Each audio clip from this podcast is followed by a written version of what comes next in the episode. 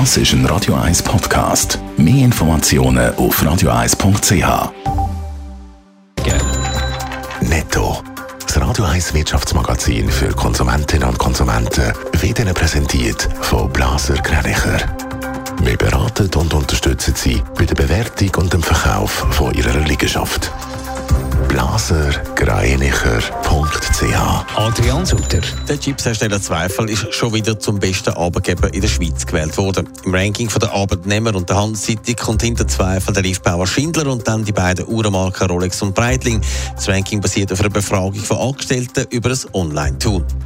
Wer im Kanton Genf den Verkehr will nutzen, muss weiter dafür zahlen. Die Genfer Regierung hat eine Initiative, die einen gratis ÖV gefordert hat, für ungültig erklärt.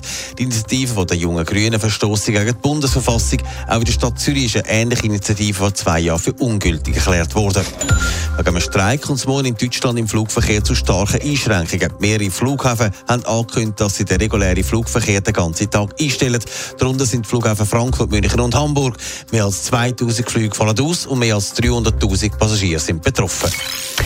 Weltweit ist alles teurer geworden. Das gilt auch für die Nahrungsmittel. Gespürt hat das auch der Nahrungsmittelkonzern Nestle, der heute die Jahreszahlen bekannt gegeben hat. Adrian Sutter, wie sieht die aus? Ja, weil die Inflation die Kosten vor allem auch für die Produktion vorantrieben hat und gleichzeitig die Preiserhöhungen langsamer gegangen sind, hat Nestle gelitten beim Profit.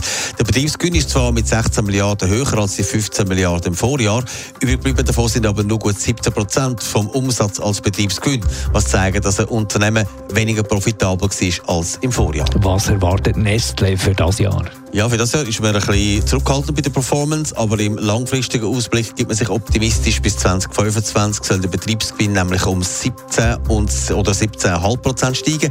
Zudem erwartet Nestle für das Jahr schon ein Wachstum von 6 bis 8 Prozent.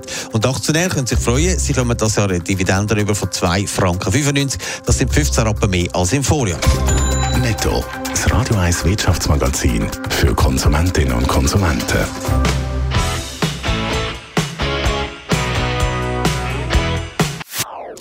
Das ist ein Radio 1 Podcast. Mehr Informationen auf radio1.ch.